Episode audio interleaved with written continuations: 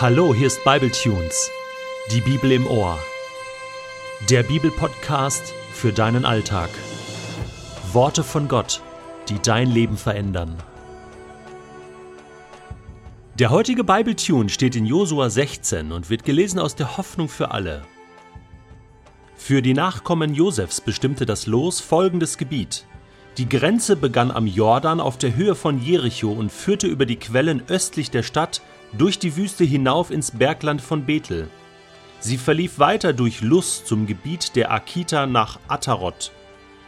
Dann führte sie in westlicher Richtung hinab in die Gegend der Jafletiter und durch das untere Bet Horon, bis sie hinter Gesa das Mittelmeer erreichte. Dies war die Südgrenze des Gebiets, das den Stämmen Ephraim und Manasse, den Nachkommen Josefs, zugeteilt wurde. Der Stamm Ephraim mit seinen Sippen erhielt folgendes Gebiet. Seine Südgrenze führte über Atrot Adda und das obere Bet Horon bis zum Mittelmeer. Die nördliche Grenze verlief vom Mittelmeer entlang dem Bach Kana hinauf nach Tapuach. Von dort führte sie ein Stück nordwärts nach Michmetat, wo sie sich wieder in Richtung Osten nach Tanat Silo und Janoach wandte. Die Ostgrenze ging von Janoach über Atarot ins westliche Jordantal hinab, folgte dem Talverlauf über Nara bis Jericho und endete dort am Jordan. Diese Grenzen umschlossen das Gebiet Ephraims und seiner Sippen. Dazu kamen noch die Städte und Dörfer, die dem Stamm zugesprochen wurden, obwohl sie im Gebiet Manasses lagen. Die Männer von Ephraim vertrieben die Kananiter nicht, die in Gesa wohnten. Ihre Nachkommen leben noch heute dort, müssen jedoch für die Israeliten Fronarbeit leisten.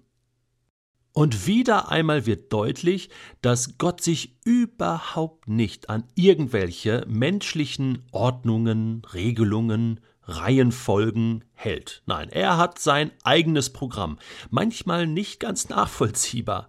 Gott ist souverän. Das fiel uns schon auf, dass er zum Beispiel Juda als den Viertgeborenen bevorzugt und ihm ein, ein, ein Sahnestück sozusagen vom Land gibt. Ruben bekommt nur die Hälfte.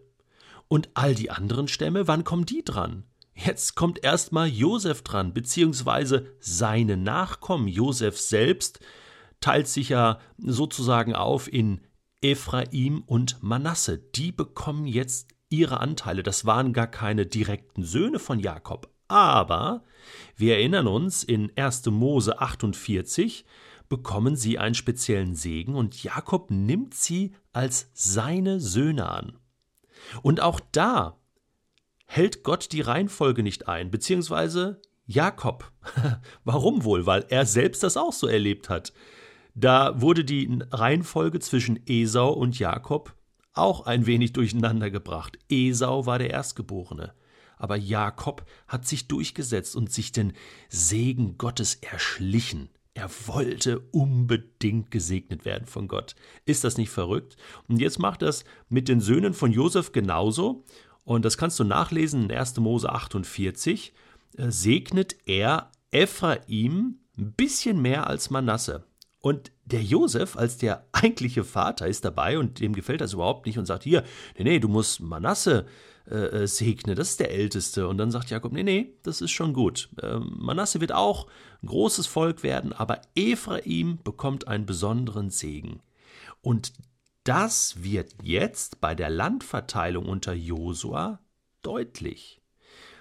Ephraim bekommt ein Landstück, was sozusagen zwischen anderen Stämmen liegt. Und so ist der kleine Stamm Ephraim, der wirklich der, der zweitkleinste von allen war, sehr geschützt.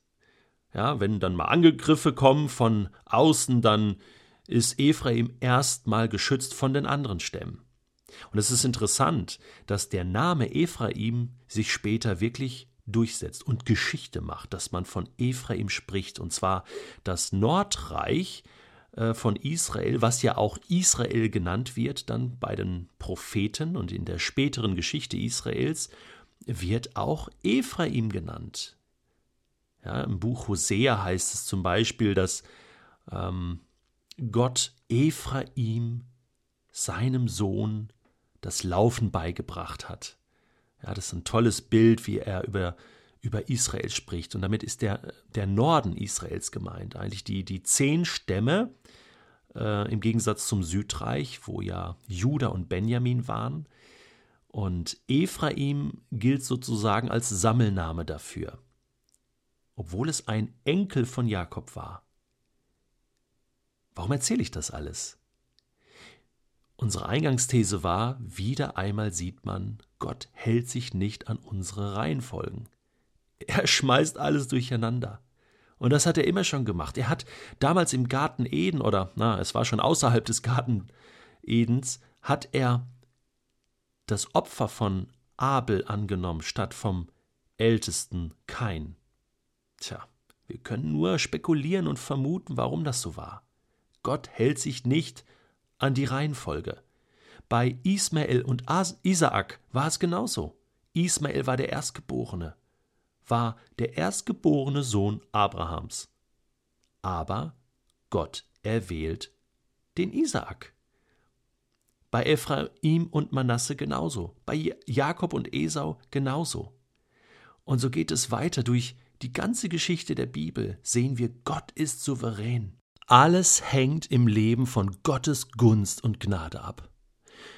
Paulus widmet in seinem bekannten Römerbrief ein ganzes Kapitel dieser Thematik. In Römer Kapitel 9 kannst du vertiefende, weiterführende Gedanken zu diesem Thema nachlesen. Die sind nicht ganz einfach, das gebe ich zu, aber sie sind wichtig. Und wir müssen uns immer wieder mit Gottes Souveränität und seiner Gnade auseinandersetzen. Das heutige Thema hat für mich zwei Botschaften. Wenn du jemand bist, der jetzt zuhört und sagt, ja, ich bin genau so ein kleiner Fisch wie Ephraim. Ich fühle mich manchmal so. Benachteiligt, klein. Ich kann nicht viel bewegen. Ich weiß nicht, ja, wozu Gott mich überhaupt gebrauchen will. Dann will ich dich heute ermutigen, gib die Hoffnung nicht auf. Gott sieht dich und Du bist ihm nicht egal. Er wird nicht einfach an dir vorbeigehen. Gott liebt das Kleine, Unscheinbare. Deswegen hat er auch Israel erwählt, als das kleinste Volk von allen. Warum wohl? Weil es Gott manchmal Spaß macht, gerade durch das Kleine Großes zu bewirken. Und darauf kannst du dich verlassen, auf seine Gnade, auf seine Gunst. Und wenn du jemand bist, der jetzt zuhört und sagt, ach, ich kann das schon alleine. Bis jetzt hat alles geklappt in meinem Leben. Ich komme schon irgendwie durch. Dann möchte ich eine kleine, wie soll ich sagen, Warnung aussprechen. Dass du nicht zu stolz wirst. Dass du dir nicht zu viel einbildest auf das, was du tust, was du kannst, was du schon erreicht hast. Ich spreche da aus eigener Erfahrung. Hochmut und Stolz kommt vor dem Fall. Und manchmal lässt Gott den Sturz von großen Leuten zu, damit sie lernen wieder für die Kleinen zu denken, mitzuhelfen und einfach demütig zu sein vor dem großen, gnädigen und souveränen Gott. Gott segne dich.